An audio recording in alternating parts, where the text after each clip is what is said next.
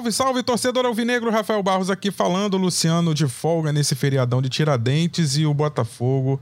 Mais uma vitória com três gols marcados, dessa vez nenhum sofrido. Depois do 3 a 1 no Ceará, agora um 3 a 0 no Ceilândia pela Copa do Brasil. A vaga já muito bem encaminhada. Dois gols de Canu aos 18 do primeiro tempo, aos 8 do segundo, e um minutinho depois, aos 9, Lucas Piazon desencantando aí com a camisa do Botafogo. 3 a 0 Fogão em cima do Ceilândia praticamente classificado para as oitavas de final. E eu tenho a honra de receber aqui. Renata acompanhou o jogo em Brasília, já voltou, já pegou o voo, já está instalada para é, falar aqui com a gente, para falar com você, torcedor alvinegro, e Pedro Depp, como sempre, nosso, nossa voz da torcida e mais setor visitante do que nunca, porque o Botafogo está emendando o que na NBA a gente chamaria de uma road trip, né? O Botafogo está é, assim, fora do, da sua base, né? Mas não longe dos seus torcedores. Depois eu vou querer até falar bem sobre isso. Então, começando pela Rê, Renata, é, suas impressões, sua primeira análise aí de bem, bem geral, aquele teu salve aí pra galera, torcida alvinegra e falar um pouquinho dessa pincelada no que foi o jogo. Bom dia, boa tarde, boa noite. Bom dia, boa tarde, boa noite, Rafa, Dep, que eu tive o prazer de conhecer pessoalmente lá em Brasília.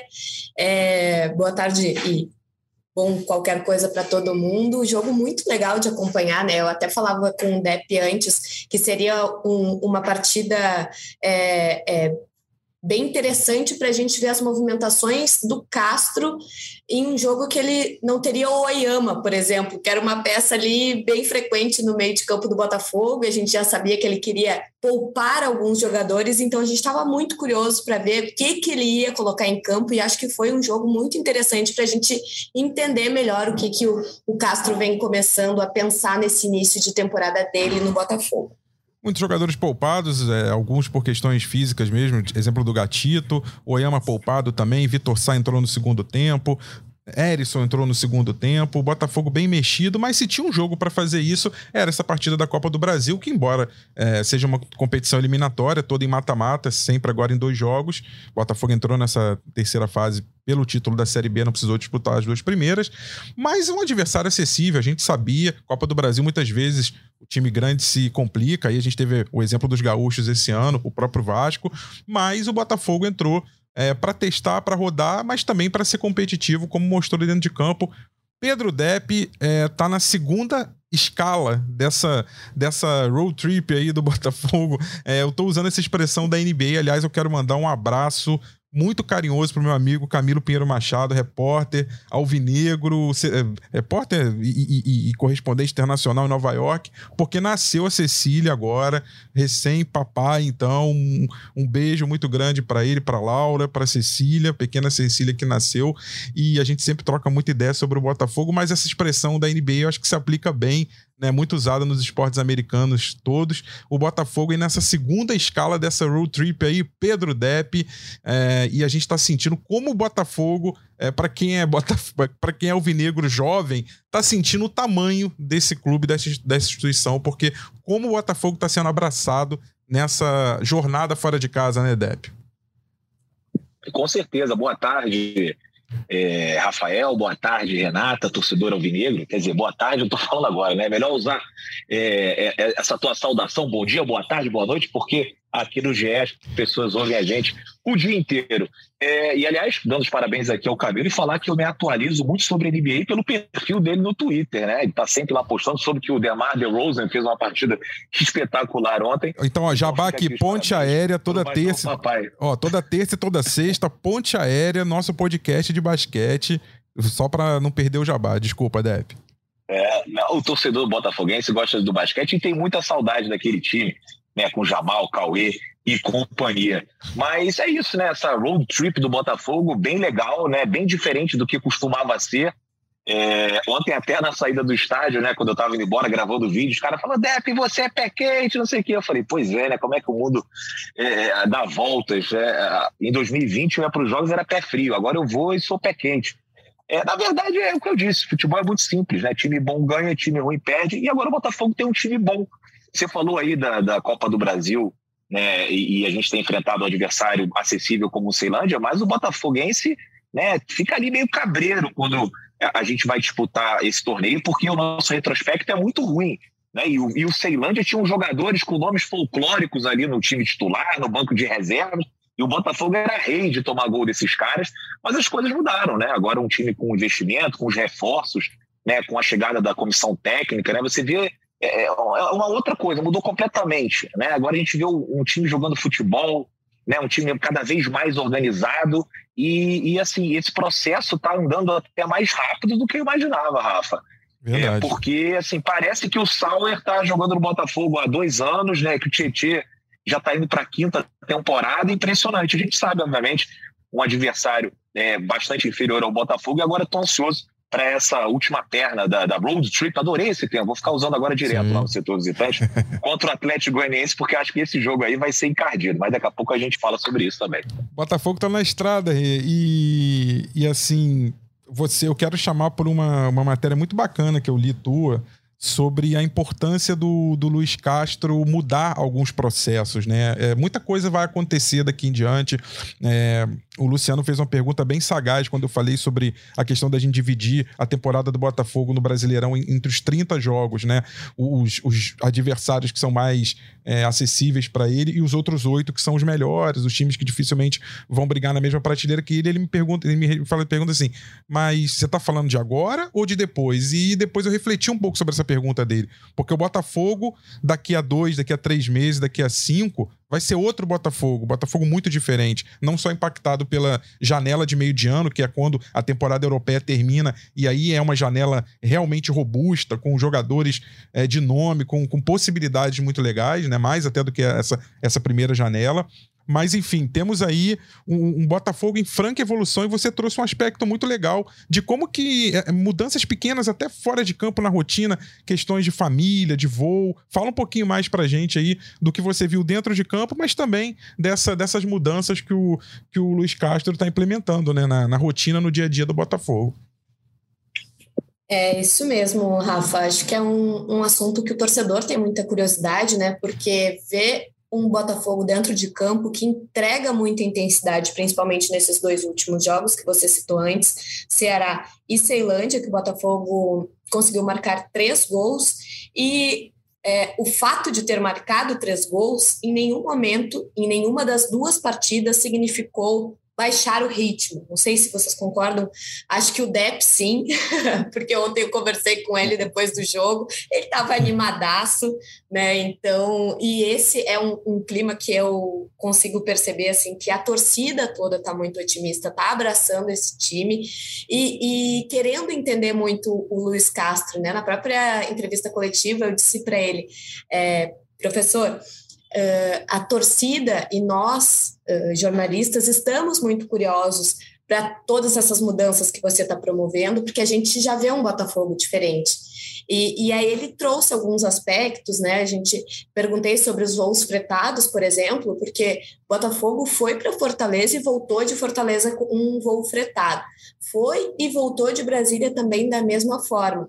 E não era uma coisa que a gente estava tão acostumado a ver no Botafogo, né? Eram uns voos comerciais, é, os voos convencionais, né? E aí eu questionei por que essa mudança e ele disse, olha, é, pode dar a impressão de que é, voltar ao Rio de Janeiro e depois ir para Goiânia, Goiânia ser, é, é, dá a impressão que seja mais desgastante fisicamente, mas pesa muito mais o desgaste emocional de estar longe da família do que um desgaste físico por duas viagens. Então, ele opta por esses voos fretados, em que os jogadores podem voltar para casa depois dos jogos, em vez de na manhã seguinte. E aí podem ficar com a família, podem ter um turno a mais de treino ou eventualmente de folga para recuperar dessa intensidade. Até uma curiosidade bem legal que o, o Erison falou ontem. Ele disse: Eu nunca cheguei em casa tão cansado em toda a minha vida. Eu capoto, eu durmo direto, porque é, é, uma exigência física muito grande que o Luiz Castro tem nos treinos. Uhum. Então, são esses pequenos detalhes, né, Rafa, que você citou, e também o Depp uh, falou um pouco por cima, que o Luiz Castro vem promovendo para os jogadores ficarem mais tempo com a família, exige uma, uma intensidade física muito grande deles nos treinos, mas vai aí fazendo essas pequenas modificações na rotina para que os jogadores consigam entregar o que ele vem esperando desse Botafogo. Depp, eu já vou entrar na análise do jogo. que eu... O, o, fala, Rafael, fala, Depp. Rafael, não, eu só queria falar uma coisa a respeito disso, né? Porque assim, eu também viajo muito, né? Eu vou a todos os jogos fora de casa Sim. e acabo sentindo um pouco aí né, desse cansaço, essa loucura que é você ficar pulando de um lugar para o outro. Imagina. E assim, quando eu vou comprar minha passagem para viajar, eu procuro, sei lá, comprar depois das 10 horas, para, enfim, voltar do jogo, fazer a minha live, dormir tranquilamente e voltar. E eu sempre percebia que o Botafogo fazia, assim, umas logísticas meio doidas, assim, tipo em cidades pequenas, é, como, sei lá, Ponta Grossa, Pelotas, acabava o jogo, já pegava um ônibus, ia para Curitiba ou para Porto Alegre, e aí já entrava no primeiro avião que tinha. Eu falava assim, pro pessoal lá do Botafogo, os dirigentes e tal, falando, cara, por que, que vocês não, sei lá, dormem, descansam no hotel, né, e, e voltam só no dia seguinte, mais descansados e tal? Falou, cara, porque os jogadores querem voltar para casa o mais rápido possível, uhum. porque eles sentem saudade da família dele, eles querem estar com a família dele, é o momento que eles têm. Então, é, ontem a Renata trouxe para a gente né, uma matéria que é muito, é, é muito importante assim, para a gente entender como é que funciona também a rotina desses caras, que é desgastante, a minha também é, mas eles pensam de um jeito, eu penso de outro, e eu prefiro descansar e não ter essa pressa toda para chegar em casa, não. Então, Depp, eu queria contigo trazer o outro lado da, da moeda, né? Porque a gente está falando do time, o time, o jogador, né? É, pessoa física, vamos botar assim, ele precisa se, se poupar, ele quer estar com a família e, e o suporte psicológico nessa hora, o descanso mental também é importante, o físico, sem dúvida. Mas tem um lado do torcedor também, né? E, e o lado do torcedor que você está acompanhando bem nesses jogos aí fora de casa agora, você sempre acompanha, mas agora é uma sequência de três jogos, relembrando, né? Ceará, Ceilândia e Atlético Goianiense, que vai ser o próximo, antes de enfrentar o Juventude de volta em casa. Aliás, no final vamos falar que venda de ingressos está bombando. Pô, já acabou o setor leste, o Botafogo realmente, a venda tá impressionante a adesão. Mas enfim, vamos falar disso daqui a pouco. Mas eu queria falar do outro lado da moeda, que eu tenho acompanhado as tuas postagens nas redes sociais e é impressionante, cara. O Botafogo foi enfrentar o Ceará em Fortaleza e torcida saindo do Maranhão, torcida saindo de Mossoró, né, no interior do Rio Grande do Norte. É, agora em Brasília também, que já é um lugar lugar de confluência de gente de tudo que é lado. Tem seu torcedor do Botafogo de, de todos os lugares. No Centro-Oeste, o Botafogo tem uma torcida muito grande que também vai se manifestar em Goiânia. Quer dizer, o Botafogo tá jogando fora de casa em tese e, e a torcida, claro, tá sendo a minoria porque a configuração assim pede, pelo menos contra o Ceará e Atlético Goianiense, no Ceilândia não, em, em, no Mané Garrincha, é, é, em Brasília, a torcida maioria, claro. O Atlético Goianiense no Atlético Goianiense porque vai ser no Acione. Se fosse no Serra Dourada, se bobear era a maioria do Botafogo. Talvez maioria, talvez até comprasse ingressos da, é. da outra torcida é. e, e, e, fizesse. Mas assim, você. É, pronto, mas é direito deles também. É, direito. É por isso que eu falo, pela configuração do campeonato, do que a CBF rege, né? De 90 e 10 e tal.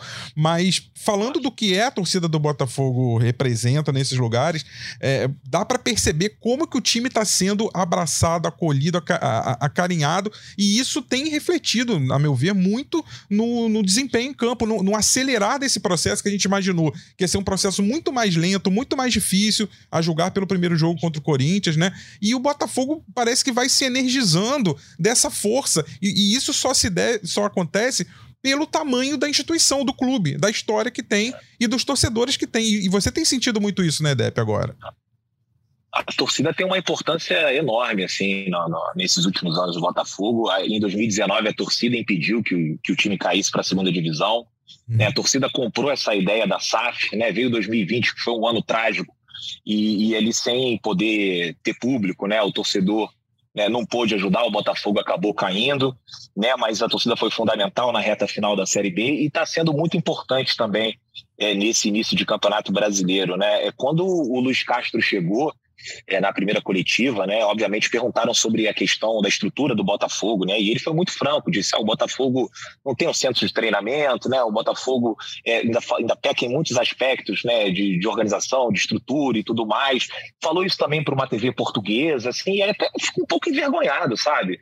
Pô, um clube que tem um, é, assim, é, uma história tão linda, né? Um clube gigante do futebol brasileiro, não tem um lugar para treinar, um lugar decente para treinar, um campo anexo colado ali no estádio estádio, que é um campo que foi feito para o pessoal treinar arremesso de peso, arremesso de dado, ou seja, um gramado horroroso.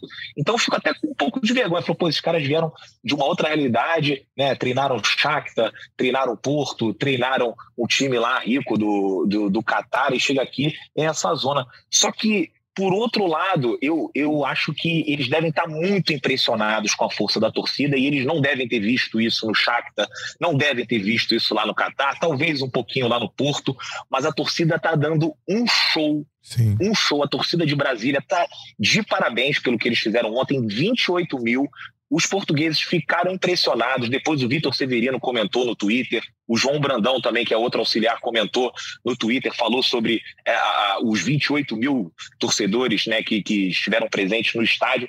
Então, assim, eles estão tendo um contato e estão vendo que eles estão lidando com um clube de dimensões nacionais. Né? O time é, é realmente em todo o território brasileiro você vai encontrar botafoguense em grande número. Foi assim no, no Ceará três ônibus da Fogo Mossoró, um ônibus da Marafogo, pessoal saindo lá do, do, do, da Paraíba, turma do Ricão lá, com mais um ônibus também, Rio Grande do Norte. Aqui em Brasília, juro, eu já sabia que a torcida do Botafogo era grande, mas ainda não eu, não, eu não tinha essa ideia que era tão grande. Porque eu vim já no jogo em Brasília, foi naquele contra o Palmeiras, o Botafogo não estava numa fase muito boa, e o Palmeiras vinha ali brigando título brasileiro, jogando Libertadores e tal, a torcida do Palmeiras estava bem maior.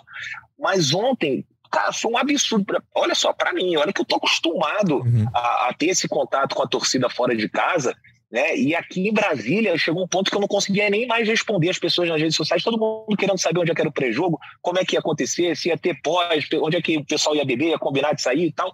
Porque assim, tem muito botafoguense aqui, você vê todos muito empolgados, todos conscientes de que é um processo que ainda vai demorar um pouco, mas todos muito entusiasmados com o que nos aguarda no futuro. Então, isso é fundamental né, nessa, nesse projeto do Botafogo. A torcida tem que jogar junto e a torcida está jogando junto, jogou aqui em Brasília, vai jogar em Goiânia e no Rio de Janeiro, nos próximos jogos contra a Juventude e Flamengo, você também vai ter com certeza lotação esgotada no espaço que a gente tiver.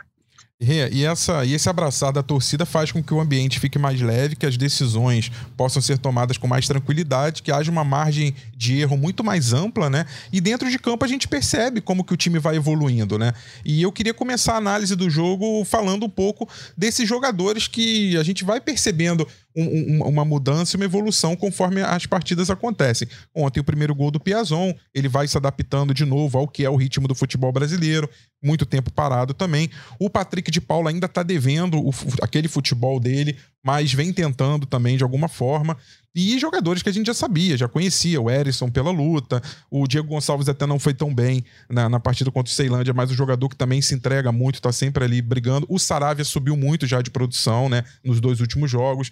E o nosso amigo Del Piage, me fala um pouco que história é essa, jogador que encantou já o Luiz Castro é, e mudou de nome e acho que pode começar a estar tá escrevendo uma história muito bacana também, uma opção que a gente não, não imaginava no elenco, o jogador que deu pontapé literalmente pontapé inicial na reação do Botafogo na Série B, porque fez o gol contra o Confiança lá em Aracaju, naquela, naquela arrancada a partir do momento que o Anderson Moreira entra. Enfim, vamos falar desse pacotão e vamos analisar. Eu acho que dá para fazer assim, uma análise coletiva, mas também pegar alguns jogadores. O Canu que fez dois gols, Daniel Borges, que tá jogando agora na lateral esquerda, numa sacada, acho que muito bacana do Luiz Castro, o, o, o Romildo, né? O Del Piaz que eu brinquei, o Patrick de Paula, o Piazon, o Matheus Nascimento, Diego Gonçalves, Érison, enfim, vamos fazer um pacotão desse jogo aí, bora fazer esse pacotão e vou, vou focar em dois jogadores, depois eh, acho que vocês conseguem, conseguem ampliar, tá. mas vamos focar em dois jogadores pelas curiosidades, assim. É, Daniel Borges, que você citou, eu tô com uma matéria aqui na minha frente, exatamente para entrar amanhã de manhã no, no, no GE. Globo, sobre esse jogador que, para mim, é o jogador mais regular do Botafogo nessa temporada, porque é, é, a matéria que eu estou fazendo é justamente sobre ele ser o líder de assistências do Botafogo nesse início de temporada, e isso começou no Carioca.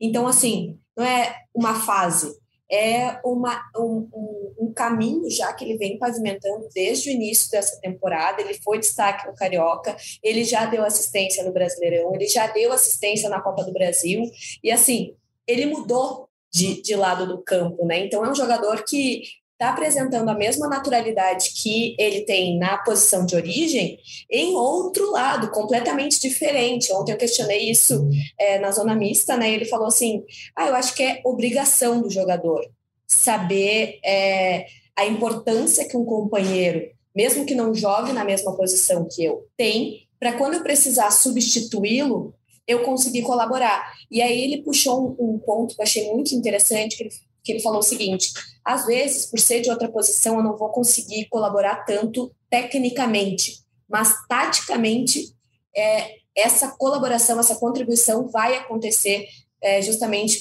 é, por causa desse pensamento, essa, esse entendimento que ele tem das funções dos jogadores. Então, eu achei assim um jogador é, é muito inteligente, não só pelo que ele vem apresentando dentro de campo, né, que essa fase aí que a gente vem destacando que ele já vive, mas pelo, pela percepção que ele tem do trabalho que ele está desenvolvendo, né? Não é um jogador assim que é, parece que joga um jogo atrás do outro e não se autoanalisa. Ele me parece ter esse senso crítico de é, entender o que o companheiro faz, entender a importância dele. Então isso me chamou a atenção. Assim, seria o meu destaque das das impressões pós-jogo ontem o Luiz Castro também elogiou muito ele, então acho que é um jogador que vem se firmando muito.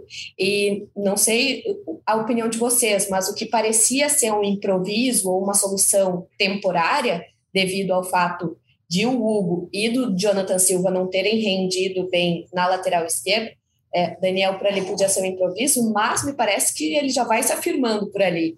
Aquela pressa de, de arrumar alguém para jogar na lateral esquerda a todo custo me parece que foi sanada né, com essas, essas atuações do Daniel Borges. E o Del Piage é, é, é, fruto dessa empolgação da torcida né, que, que você estava destacando, Rafa, desse abraço coletivo, porque assim, é, o torcedor descobriu nas redes sociais né, que o nome do Romildo é Romildo Dalpiage, e aí começou a fazer montagens assim, pô, o nome, se o jogador tem nome de Romildo, dá prazer em xingar. Se é Del Piage, a gente já fica, não, não, peraí, não vamos xingar esse cara. Aí, botando assim, foto do Romildo normalzinho, assim, no treino, né? Dizendo, ó, esse é o Romildo e esse é Del Piage, daí a foto do Romildo vestindo a camisa do Real Madrid. Então, o, torcedor entrou nessas brincadeiras e fez o convite para o Romildo, que é um jogador que interage bastante nas redes sociais, acho que ele atendeu esse pedido, e, e aí ontem ele estreou essa nova forma de ser chamado, e estreou, acho que bem, né? Porque foi titular, foi ali mostrou que pode ser uma alternativa também no meio de campo, é, embora acho que ele ainda fique atrás do Tietê, por exemplo, que tende a ser o, o, titular, mas isso é uma coisa, né, Rafa, que a gente fala que desde o início, o futebol brasileiro ele vai precisar, uh, o calendário brasileiro vai exigir que o Luiz Castro tenha mais de uma opção por posição. Então, acho que o Romildo vai ser um cara útil para o Botafogo. Talvez não seja o cara aquele que vai lutar para ser titular, mas vai ser um cara que vai estar tá ali pronto para um momento de necessidade de rodagem de elenco que a gente viu que o Castro é, é, se agrada, né? Sim. Agrada ao Castro essa, essa ideia de rodagem do elenco. O, o Nep, eu vou falar de quatro jogadores, um, um deles. que... Fala, fala, Nep. Só uma coisa, com todo respeito a todos os Romildos do Brasil, mas Del Piage dá uma, dá Pô, uma valorizada. É quase um Del Piero, né, cara?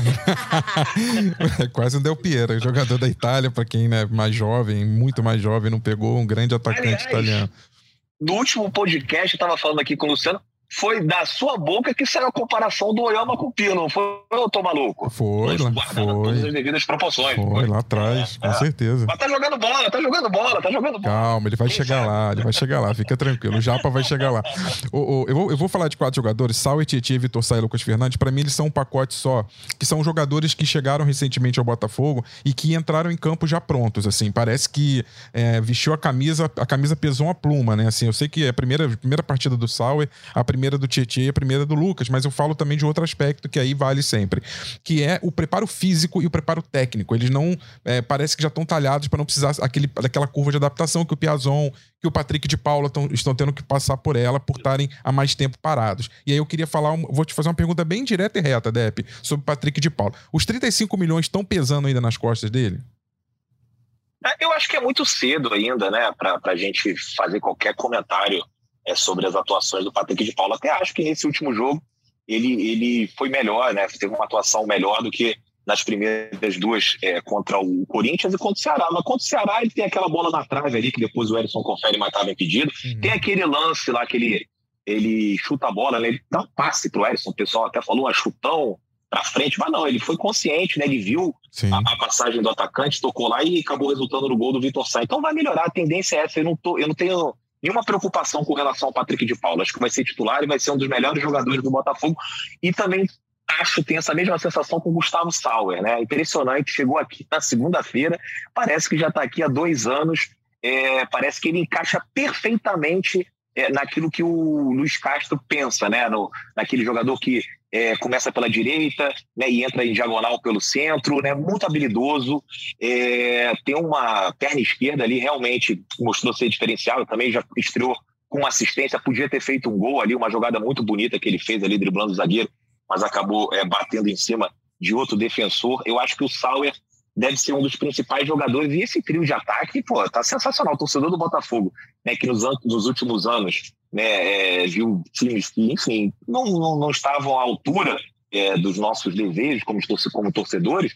Cara, é Sauer, Sá e Erisson é um baita do ataque para essa primeira janela de transferências do Campeonato Brasileiro, né? Então, é, o Botafogo foi certeiro no mercado, trazendo jogadores que o público não conhecia e eu não vou dizer aqui que eu sabia e acompanhava a carreira do Vitor Sá. Né? Acho que dificilmente é, os botafoguenses também acompanhavam, acompanhavam a carreira do, do Gustavo Sauer. Eu lembro de ter visto um jogo do Gustavo Sauer contra o Benfica, que inclusive ele foi muito bem, fez um gol, e o Boa Vista acabou empatando com os encarnados lá no estádio do Bessa, mas não acompanhava, né? Eram incógnitas, mas os números deixavam a gente é, bastante animado, porque é, numa temporada, no campeonato, que o pessoal acho que desvaloriza muito o campeonato português, mas é competitivo. Hum. Né? Não é, é, é, a, é a quinta maior liga, a sexta maior liga da Europa, né? Então, assim, é, tem bons jogadores lá, tanto é que saem muitos jogadores de Portugal para a Alemanha, para o campeonato inglês, né, para a Itália, né, é, é, um bom celeiro de craques ali. No, não estou dizendo que eles são, sejam craques, mas são bons jogadores e estou animadíssimo com, com o Sauer, achei que fez uma boa partida, com o Tietchan também. E agora, é, é isso que você falou também, né, o Patrick de Paula já vinha de um tempo sem jogar e está sentindo esse início. O, o, Gustavo Sauer fez a última partida dele nesse mês de abril, acho que foi dia 2 de abril. Né? Pode ser que sinta no final da temporada, porque Sim. não vai ter férias, né? vai emendar uma temporada na outra, pode ser motivo de preocupação lá para frente. Daí a importância de você também ter um elenco encorpado, você ter mais opções, né? Você tem ali agora o Vitor Sá pela esquerda, mas você tem o Diego Gonçalves, uhum. né, que vai, vai fazer uma partida honesta. Em algumas, alguns jogos vai é, jogar melhor, em outros nem tanto. Achei que contra o Corinthians ele entrou muito bem. Primeiros 45 minutos é, talvez é, ficaram é, um pouco, né, foram ali ofuscados, porque quando o Vitor Sá entra, o jogo muda totalmente, né? Ele, é, enfim, botou terror ali na zaga do, do, do Ceilândia e, e, é isso, né, cara? A gente. Trave, já, né, teve até a bola na trave do Vitor Sainz. Eu até no estádio tinha achado que tinha sido do Erisson. Né? Achei que ele tinha colocado duas, mas a primeira foi do Vitor Sainz, ele recupera a bola, dá um drible da vaca, quase faz um gol. Seria muito merecido. Fiquei um pouco preocupado ali com aquele entorce né, no tornozelo, mas parece que está tudo ok. E super animado com esse trio ofensivo. Ontem na live falando que é o trio dinossauro é Satoru Sauer. Olha aí, é Sa, o touro e o Gustavo Sauer.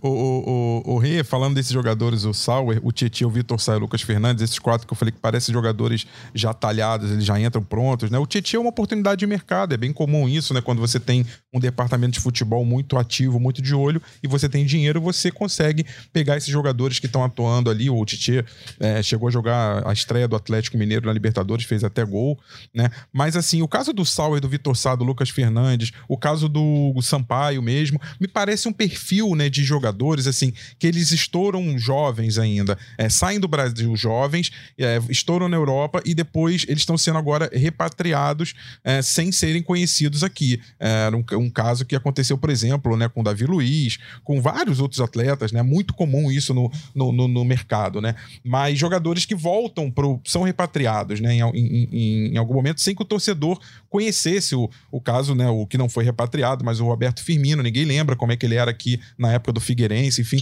Mas é o caso, me parece, ser desses, desses jogadores, né? E parece muito uma, uma, uma forma de olhar o mercado, uma forma de trabalhar dentro desse mercado. Eu não sei se aí muito do Mazuco ou mais, ou mais do próprio Textor. Talvez você possa dizer melhor como é que é, é, essa, esse olhar está sendo trabalhado para montagem de elenco. Porque o Botafogo, com o dinheiro que tem, ele poderia ir ao mercado, pegar um nome de, como a gente brincou, de parar aeroporto, de, de um, um, grande nome, eu sei que tentou o Cavani, enfim.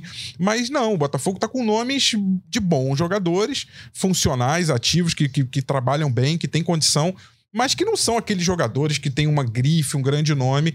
É, então parece que está havendo um trabalho muito meticuloso, muito cirúrgico dentro do mercado e olhando para um tipo, para um perfil de jogador, né, Rê? É, é isso mesmo, viu, Rafa? Acho que você faz uma, uma avaliação bem é, condizente com essa, esse olhar do Botafogo para o mercado. Uma das coisas que a gente sempre soube do Textor desde o início, desde a primeira entrevista que ele deu, é que ele é apaixonado por números, apaixonado por scout. Então, é, nesse primeiro momento, assim, é, o que a gente sabe é que os scouts do Crystal Palace e, e uma equipe assim que ele mesmo montou foi determinante para isso. Uh, o, o, scout do Botafogo ele está trabalhando muito para a formação desse time B, que a gente até está preparando uma reportagem para a semana que vem para conseguir fazer um balanço de tanta gente que chegou, gente do Bragantino, gente, é, enfim, é, jogadores muito é, considerados promissores para esse time B que vai ser visto também com muito carinho pelo Castro. Então, me parece que é uma análise bem coerente essa que você faz, que, que o Botafogo ele começa a olhar para jogadores que podem entregar dentro de campo para o clube, mas daqui a pouco serem uma opção de, de venda, né, de, de retorno financeiro. Começa a descontar jovem por aqui e aí depois dá um retorno financeiro para o clube em uma eventual venda, claro que não é o caso do Tietê, por exemplo, que é um jogador que chega com mais rodagem, enfim, mas é, eu concordo com você nessa, nessa análise, assim, com exceção do, do Piazon, eu acho, né, esses reforços que chegaram, o torcedor pensava, não, mas de onde saiu esse cara? Onde é que ele foi formado? Né? Porque, enfim, são, são jogadores que fizeram boa trajetória na base de seus clubes e logo saíram para a Europa em uma fase que a Europa é, tirava com, muita com muito mais uh, voracidade, eu acho, assim, os, os jovens talentos aqui do Brasil. O Canu até o início dessa temporada, até o início desse campeonato carioca, era um jogador que estava amadurecendo ali junto com o Carly, né? Eu acho que o, a, a, dupla dele com o Carly ali, o, o Carly passou muita coisa legal para ele, muita experiência, né? Ali na, na Série B, mas ele só veio fazer o primeiro gol dele como profissional agora no campeonato carioca e de repente ele marca dois gols numa mesma partida, né? É um jogador que hoje é capitão, que tem até uma, um lance ali no início do jogo que ele, ele fala meio duro com o Patrick de Paula, né? E, e mostra a personalidade, um jogador muito jovem ainda. E mas que mostra um pouco desse espírito raiz alvinegro, assim, um, um jogador da casa, um jogador formado. Então, assim, é, o, falando, usando o Canu para falar da partida também, né? A partida que o Botafogo encontrou um adversário é, que fez uma marcação baixa, né? Muito recuado, que deu muito espaço no meio, principalmente naquela zona que vai da, da cabeça da, da meia-lua, da, da, da, grande área, até a cabeça da, do círculo central. É aquele espaço que geralmente é mais povoado, é mais brigado, que, que, que as ações acontecem ali em disputa de território. O Botafogo teve muita facilidade para dominar, acho que também, né? Pegou um time é, de, de uma qualidade bem inferior, mas Botafogo dominou a partida e o Canu conseguiu, curiosamente, fazer dois gols. Ele que até então na carreira é, não tinha nenhum, né? Fez um no, no, Campeonato Carioca, estreou, debutou nisso, né? E agora dois gols numa mesma partida, bem colocado, né? Um, um, deles ali de cabeça, outro de coxa, meio de coxa, né? E um jogador que também eu queria destacar o Canu e a atuação do Botafogo também com isso. Um, um jogador importante, né? Que, que, que eu acho que personifica um bom capitão que, né, na ausência ali também do Gatito, que personifica esse Botafogo que, que tá nessa transição para um, um, um novo projeto, mas que traz também uma raiz importante é, fincada ali no, nos valores da base, da, da, formação do que é o ser alvinegro, né, Deb? Olha, é, tem uma história minha com o Canu muito antiga, né, é, de 2016. Hum. É, foi a última vitória do Botafogo num clássico interestadual, né? A gente ganhou o Grêmio 1x0, gol do Bruno Silva e conseguiu a vaga para a Libertadores. Desde então a gente nunca mais venceu o Grêmio, Inter os quatro de São Paulo, os dois de Belo Horizonte, jogando fora do Rio de Janeiro. É, uma, é um retrospecto vergonhoso que eu gosto sempre de falar para enfim para ver se as pessoas lá dentro é, se mexem. Enfim, as coisas mudaram agora, né? Mas eu quero que encarem com muita seriedade porque a gente tem que voltar a ganhar esses jogos grandes, né? Sim. E teve uma expulsão do Sassá no primeiro tempo, né? Aliás, não foi expulsão do Sassá. O Sassá brigou com o Ayrton, o Sassá tomou amarelo, o Ayrton já tinha e acabou sendo expulso. O Botafogo ficou com um a menos. E esse jogo foi uma semana depois do acidente da, da Chapecoense, né? A, a rodada foi adiada e aí, enfim, a torcida não foi, não compareceu em peso, porque muita gente acabou perdendo a passagem e tal.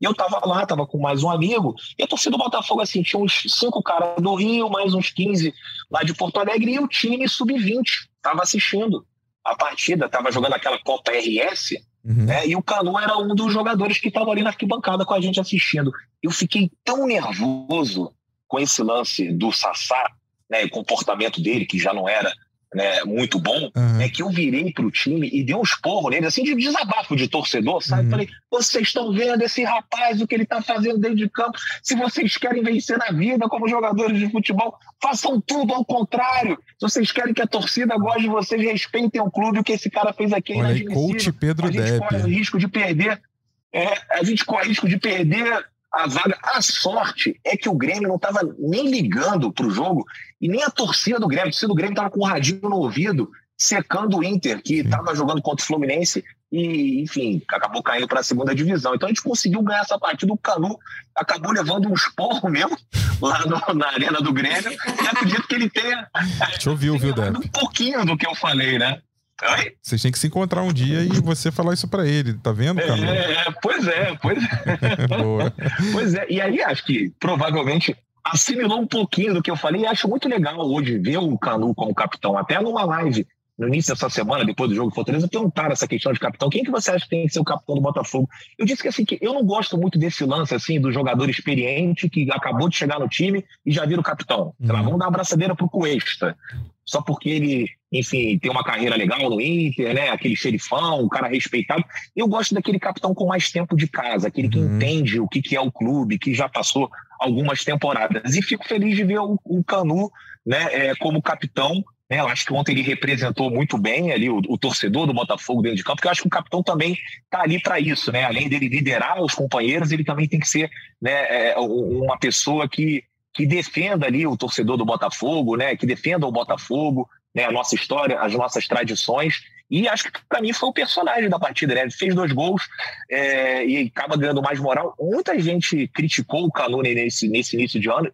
Eu também concordo com várias dessas críticas, porque acho que ele rendeu abaixo do esperado, né? Mas o Botafogo era uma zona, né, Rafael?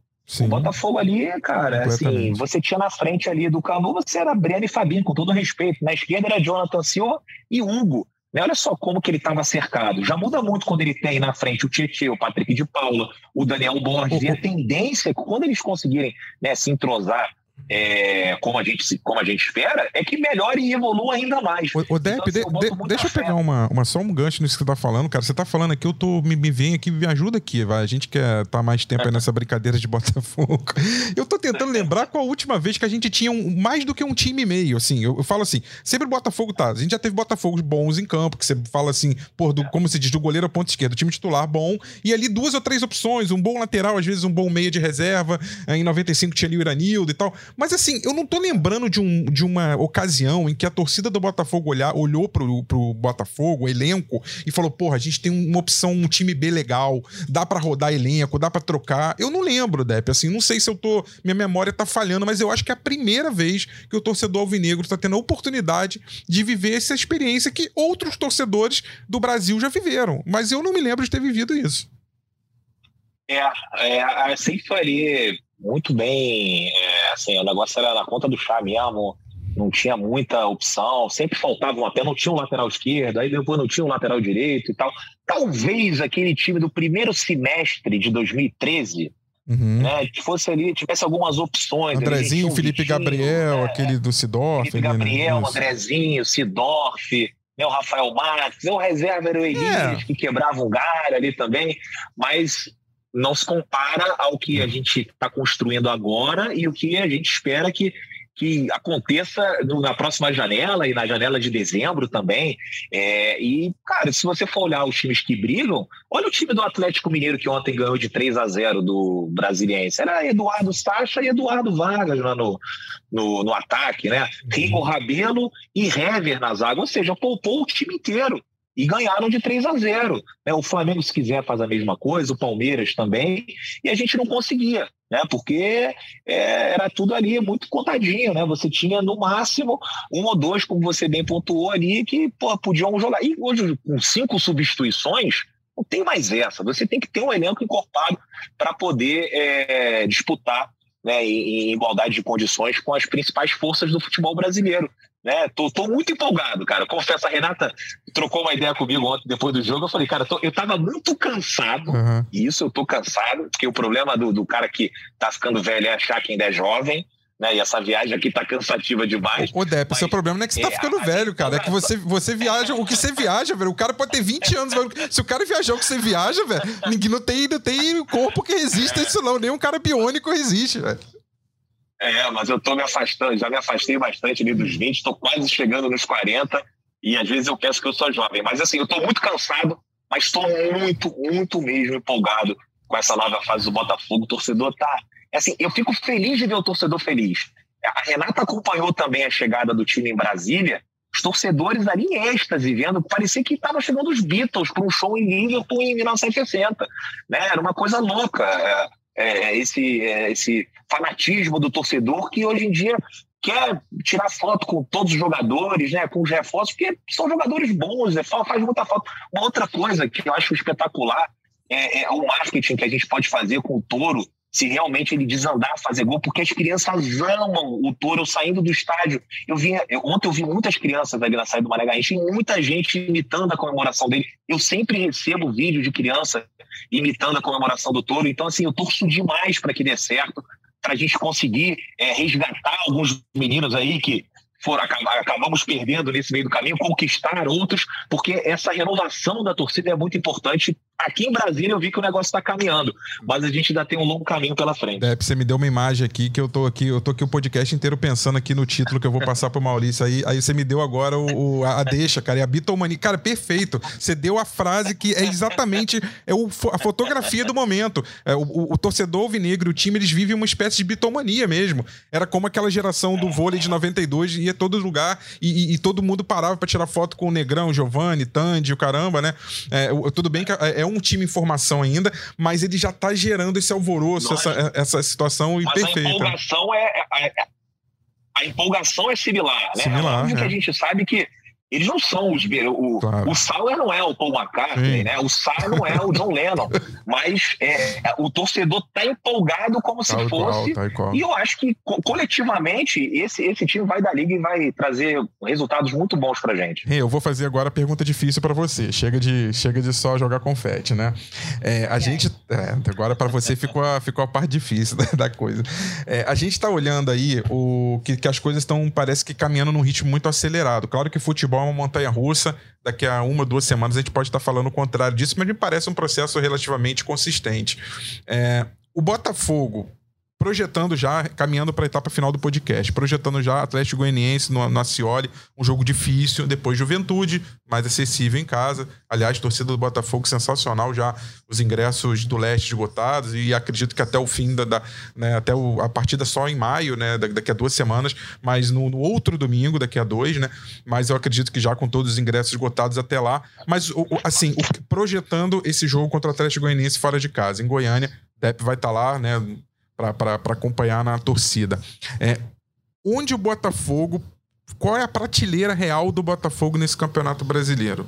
Eu, eu achava que era uma coisa, o Textor já falou em não cair, mas eu tenho certeza que ele falou isso muito para tranquilizar. Eu já tenho gente, já vejo gente falando que, olha, não tá devendo nada, é, talvez só esses três Big Three aí do, do, do, do, Brasil, que, que são os que têm disputado Libertadores, semifinal e o caramba. Mas o, o, onde está o Botafogo realmente na prateleira? Qual é a prateleira? Qual o lugar dele é, nesses clubes da Série A do Brasil? Onde que o Botafogo. O que, que ele realmente vai almejar nesse campeonato brasileiro? Sendo bem honesto, assim, hoje, acompanhando a situação que está acontecendo. Olha, eu costumo ser a pessoa do torcedores calma, né? É de tipo assim, ah, vamos em busca de Libertadores, quem sabe título. Eu, não, vamos se acalmar. Só que eu já estou começando a, a concordar com o torcedor, viu, Rafa e Deb? Porque. Empolgou. Empolguei, empolguei. O time é, me parece estar tá numa simbiose com a torcida muito legal, assim, sabe? E, e, e obviamente que é muito precipitado em três rodadas dar qualquer diagnóstico, assim, mas a gente começa a ver, até comparando com possíveis adversários do próprio Botafogo no Campeonato Brasileiro, né? A gente vê times uh, que estavam na Série A antes, que tiveram desempenhos melhores nos últimos anos e que nesse início de temporada estão muito fracos, que é o exemplo do Inter, por exemplo. Então, uh, acho que uh, para pegar assim um exemplo simbólico para o torcedor, o Botafogo, para mim, é muito mais candidato a Libertadores nesse momento do que o Inter, que esteve nas, na, na Libertadores nos últimos anos. Então, é, eu acho que esse time do Botafogo, se continuar consistente, inclusive a gente já falou em outro podcast, acho que foi com o Luciano, né, Deb, que o Botafogo no primeiro turno e no segundo turno vai ser muito diferente. Então, se o do segundo uh, turno mantiver o encaixe que esse está apresentando e ainda agregar é, qualidade em peças individuais que serão contratadas, eu acho que o Botafogo pode brigar forte pela parte de cima da tabela. É, talvez eu esteja sendo iludida, é, como o resto da torcida do Botafogo, assim, esteja acreditando que está tudo bem, mas é, acompanhando assim os bastidores, me parece que o cenário é muito sólido. A gente não vê, por exemplo, Rafa, que a gente está muito acostumado a acompanhar outros clubes, principalmente aqui do Rio, né? Uhum. Ah, o time está tá bem, mas fora de campo, o cenário político cria alguma tensão, alguma, é, é, alguma situação que pode respingar no futebol. E não é isso que a gente vê no Botafogo, né? Me parece que está todo mundo alinhado no mesmo objetivo, então por isso que eu acho a, a, a temporada do Botafogo muito promissora. O Depp é por aí mesmo ou torcedores calma? Não, eu ainda tô no torcedores calma. Só depois da vou lá e do estádio, falaram, ué, você não falou que é para Libertadores? Aí toma uma bolacha lá. É. Não, mas agora falando sério. É, eu, eu acho que, assim, ainda além desse Big Three aí que você falou aí, Corinthians, é, Flamengo, Palmeiras e Atlético, eu acho que o Corinthians está é, na nossa frente. Eu acho que o Red Bull também hoje Bragantino, é isso que eu ia dizer. Também a Bragantina. É, acho, acho que o Atlético Paranaense fez um mercado muito bom também, se reforçou, tem, tem umas peças interessantes. Eu colocaria ali o Botafogo hoje, né, com, com esse elenco que ainda não está 100% entrosado, porque na uhum. décima rodada eu posso mudar de opinião. Né? Mas eu acho que a gente está ali entre sétima e oitava força desse campeonato. Pré-Libertadores. Pode resultar numa pré-Libertadores também. Isso, é, isso. é. E isso, assim, isso é uma previsão de segunda rodada. O time não está entrosado e ainda falta a janela do meio do ano também. Ou seja, é, as coisas podem. A tendência, aliás, é que as coisas melhorem. Então, assim, nesse momento eu tô torcedores calma, acho que ainda tem alguns times, além desses três, na nossa frente, mas estou gostando demais do que tá dessa evolução, evolução muito rápida, né? A gente está vendo um time é, organizado, né? Jogando com posse de bola, toques rápidos, né? Marcando em cima, recuperando a bola lá na frente, né? E, e jogadores habilidosos que a gente não estava acostumado, habilidosos e táticos, uhum. né? São aqueles caras que a gente geralmente tinha na, nas pontas, aqueles jogadores meio, meio preguiçosos, né? Que iam, ficavam lá na frente, depois não voltavam, não acompanhavam. E futebol hoje em dia, você vê o Vinícius Júnior lá no Real Madrid é o campo inteiro, indo e voltando, marcando, Sim. acompanhando, chegando na frente, marcando em cima. Teve ali um vídeo ali na seleção brasileira, o Tite cobrando muito isso. Vinícius, você tem que é, e chegar em cima do volante, tem que desarmar, vai trazer perigo e tal, isso é fundamental, vai ajudar os seus, os seus, os seus companheiros, você também e tal. Então, assim, cobrando é, é, essa ação também na fase defensiva para conseguir recuperar logo a bola. Então, a gente tem jogadores que passaram muito tempo no futebol europeu e que já estão acostumados a jogar dessa maneira, né? Então, é, o futuro é promissor, mas eu ainda estou com meus pés no chão aqui.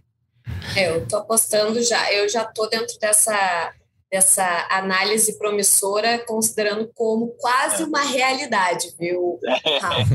tá mais animada aí. É, gente, é. o, o, o, já para o nosso, nosso nossa saudação final aí, Renata de Medeiros, Pedro Depp, é, e para o torcedor alvinegro já projetando o jogo contra o Atlético Goianiense no pelo Campeonato Brasileiro, terceira rodada, né? A gente teve essa pausa aí para a Copa do Brasil, fora de casa, e depois o Botafogo já com a perspectiva de enfrentar o Juventude com casa cheia, lotada, né? Todos os ingressos acredito que serão vendidos, ou, ou 90% deles, enfim, como foi contra o Corinthians. E o que, que a gente pode projetar dessa partida contra o Atlético Goianiense? Um time que, a meu ver, tem uma uma condição ali muito próxima, muito parecida com a do Botafogo, porque tem uma, uma base há mais tempo, tem um entrosamento maior, é. porque joga em casa também, isso equilibra a força, embora o Botafogo, nome por nome, hoje esteja acima. Então, acho que, pelo menos eu vejo um confronto muito equilibrado na prática, né? Embora, como eu falei, na teoria tem esses, esses aspectos para pesar. O que, que a gente pode projetar? E Reja, pode falar sobre a situação do Vitor Sá que deixou o campo ali. A gente ficou um pouco preocupado, aquele entorce ali no tornozelo. É grave, não é?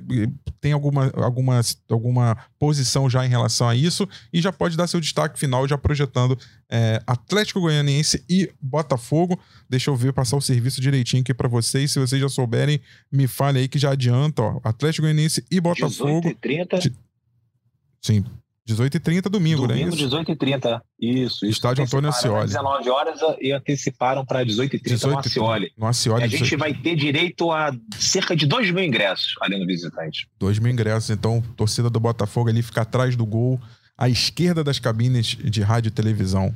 Renata de Medeiros.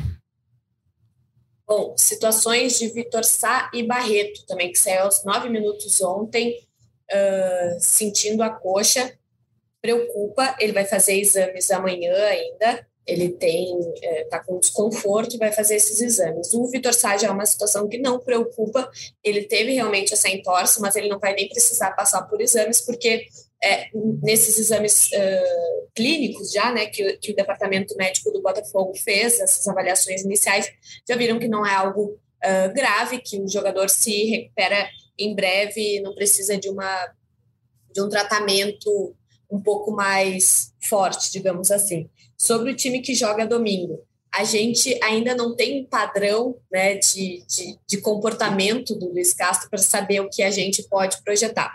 Mas eu imagino que o Oyama uh, pode vo voltar ao time, né, já que ele não jogou nesse, uh, nessa quarta-feira, devido ao fato de já ter jogado pelo Mirassol, e aí o regulamento não permite que um jogador jogue por dois times a mesma competição. Então, a, no caso, a Copa do Brasil. Pode ter a estreia do Cuesta.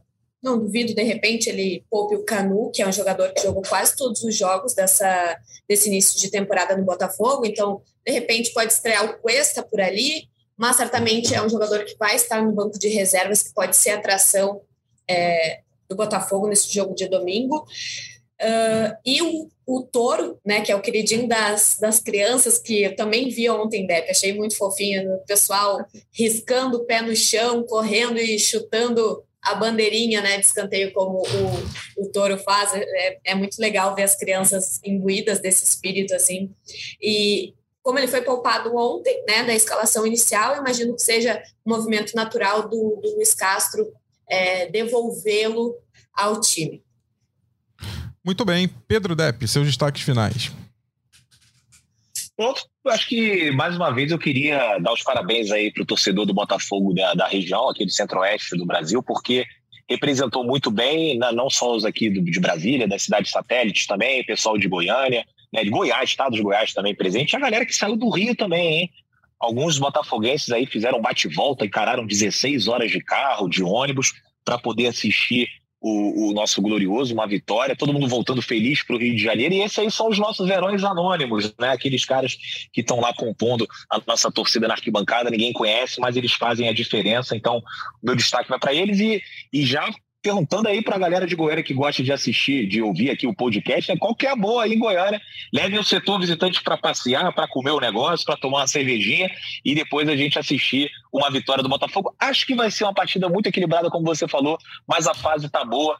Então estou apostando aí, vou até dar meu palpite aqui. 1 a 0 o Botafogo, gol do. Vou botar aí do Sauer, e aí todo mundo volta feliz aí desse, dessa road trip. Vou adotar isso aí, Rafael. Eu vou registrar essa sua marca aí, do Botafogo. Quer dar o seu palpite, já que o, o Pedro Depp abriu aí essa rodada de, de previsões aí? Não, depois de eu ser tão otimista para a sequência da, da temporada do Botafogo, acho que eu vou botar o pezinho no chão, não vou fazer previsões, senão vou fazer um compilado de previsões e vão me cobrar depois. Então, deixa para o trabalho de longo prazo, que eu acredito que vai ser bem positivo. Mas vamos acreditar num golzinho do El Toro, pelo menos para deixar a criançada feliz. Meu palpite: Botafogo 2 a 0 Já é Botafogo volta na segunda-feira com a apresentação do Luciano Melo já de volta do, do feriadão. Já é Botafogo 181, então já foi para a conta e Luciano volta com 182. Espero que com notícias gloriosas alviçareiras de mais uma vitória do Botafogo rumo à parte de cima da tabela, rumo à zona da Libertadores e que fique lá para sempre, até o fim do campeonato. Foi mais um para conta. Bom dia, boa tarde, boa noite. Obrigado pelo, pela sua audiência, obrigado pelo seu tempo e voltamos segunda-feira. Um grande abraço. Fui. Partiu, louco, Abreu! Bateu!